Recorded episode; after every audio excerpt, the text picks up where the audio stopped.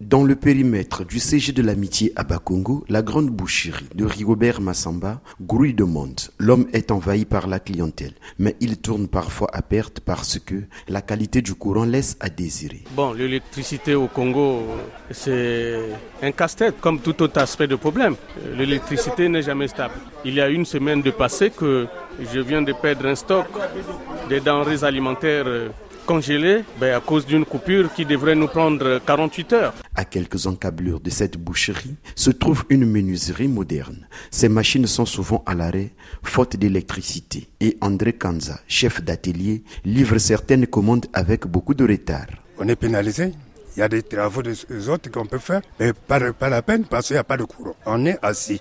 Dans la journée, on peut travailler de, de 7 heures jusqu'à 12 heures. 12 heures jusqu'à 17 heures, on n'a pas d'électricité. À Brazzaville, les quartiers UP, tout comme ceux éloignés du centre-ville, sont logés à la même enseigne. Les coupures intempestives y sont observées tous les jours ou presque. Les populations sont désemparées. Et puis le dressage, si je vois très bien, c'est depuis euh, l'année 2000.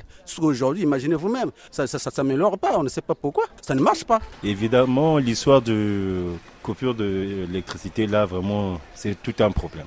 Je ne sais même pas comment qualifier cela. C'est compliqué, on n'arrive même plus à bien vivre. Il n'y a pas moyen de faire même les provisions à la maison, même dans les boucheries, la chambre froide, ça ne marche pas. Pourtant, les investissements destinés à l'amélioration de la desserte ont été conséquents ces dernières années. Mermons Babunga, de l'Observatoire congolais des droits de consommateurs, reste interrogateur.